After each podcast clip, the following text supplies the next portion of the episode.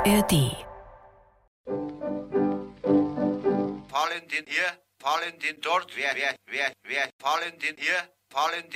Das Interview, aufgenommen für Radio München 1947, gibt Karl Valentin, der sich hier selbst spielt, zu Anfang noch bizarre biografische Auskünfte, in denen seine alten Stärken aufblitzen, so kippt dieser Dialog mit Liesel Karlstadt als ihn interviewende Radioreporterin schon bald in eine finstere Diagnose der unmittelbaren Nachkriegszeit. Wir danken Ihnen, Herr was, Valentin. Was, was heißt da Ihnen?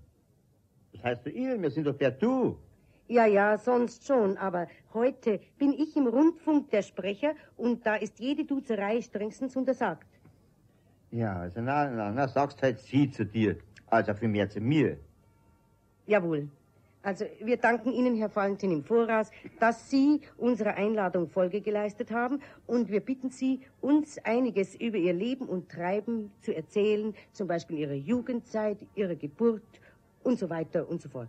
Ja, also ich wurde geboren in dem Jahr, als der Komet am Himmel war, 1881. So, also 1881 ist Ihr Geburtsjahr. Nein, da war ich noch gar nicht da. Denn ich bin erst eigentlich ein Jahr später auf die Welt gekommen.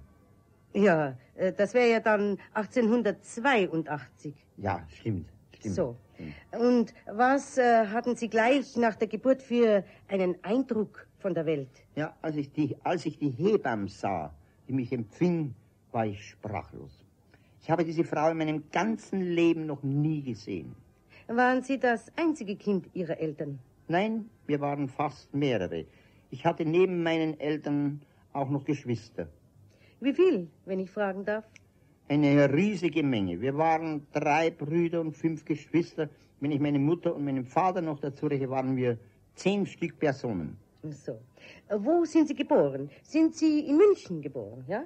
Nein, in der Sonnenstraße, im Postcheckamt. Wie? Im Postcheckamt?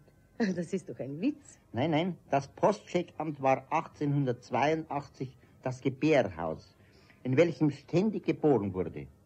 Da hat schon der selige Papageis immer drüber gesungen.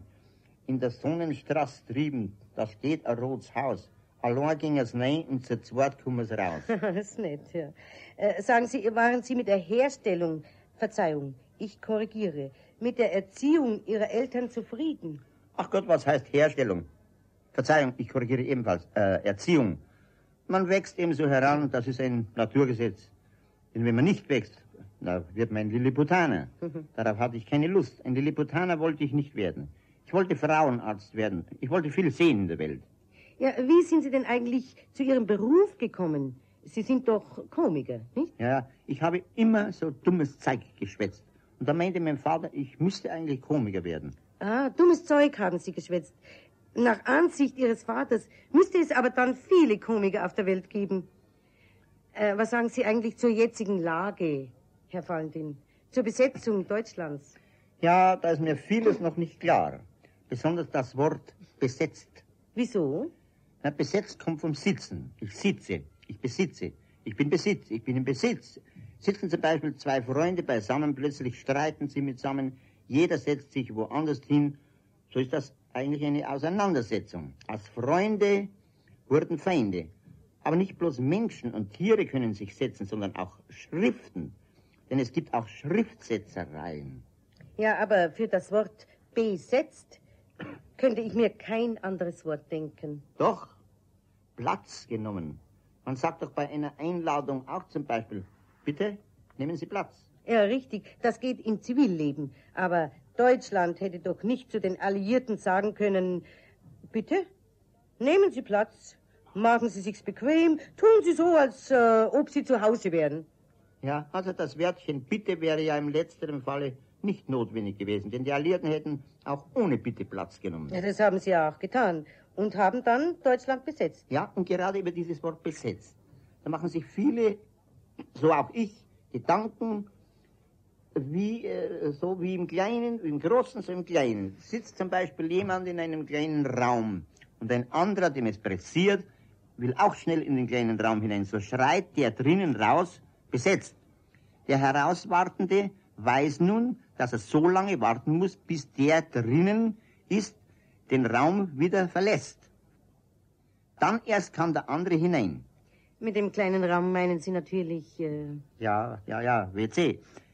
In einem solch kleinen Raum dauert natürlich so eine Besetzung normal fünf bis zehn Minuten.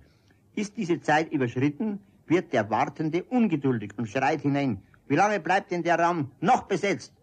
Würde der, der drinnen herausschreien, zehn bis zwanzig Jahre, so würde der Herauswartende hineinschreien, so lange kann ich nicht warten. Äh, wie ist denn das nun mit der Besetzung eines großen Raumes? Sagen wir die Besetzung Deutschlands. Ja, da kann man schwer einen Vergleich ziehen. Erstens sitzt die Besatzung nicht. Zum größten Teil fährt dieselbe mit Autos, was bei der Besetzung des kleinen Raumes WC-technisch natürlich nicht möglich ist. Hm. Eine weitere Frage, Herr Valentin. Wie ist Ihr Gesundheitszustand? Könnte besser sein. Zurzeit leide ich wie die meisten Menschen an Mageneinschrumpfung. Aber ich lasse meinen Magen ruhig einschrumpfen. Denn für unsere Nahrungsmittelversorgung ist eine Magenschrumpfung von großem Vorteil. Der Magen wird ganz klein, es geht nicht mehr viel hinein und so soll es ja sein. Und äh, wie steht es mit der Zukunft, Herr Valentin? Äh, gedenken Sie wieder in München persönlich aufzutreten? Ja. Das ist aber schön. Sie, da werden viele Münchner sich an Ihren lustigen Darbietungen erfreuen. Das wäre aber pietätlos von den Münchnern. Wieso? Ich habe die Militärregierung um Genehmigung einer Freilichtbühne gebeten. Und zwar mitten auf dem Marienplatz. Auf dem Marienplatz? Ja, und was wollen Sie da zur Aufführung bringen? Ein Trauerspiel. Ein Trauerspiel? Sodom und Gomorra. Die Kulissen ringsum, die Freilichtbühne, haben wir bereits.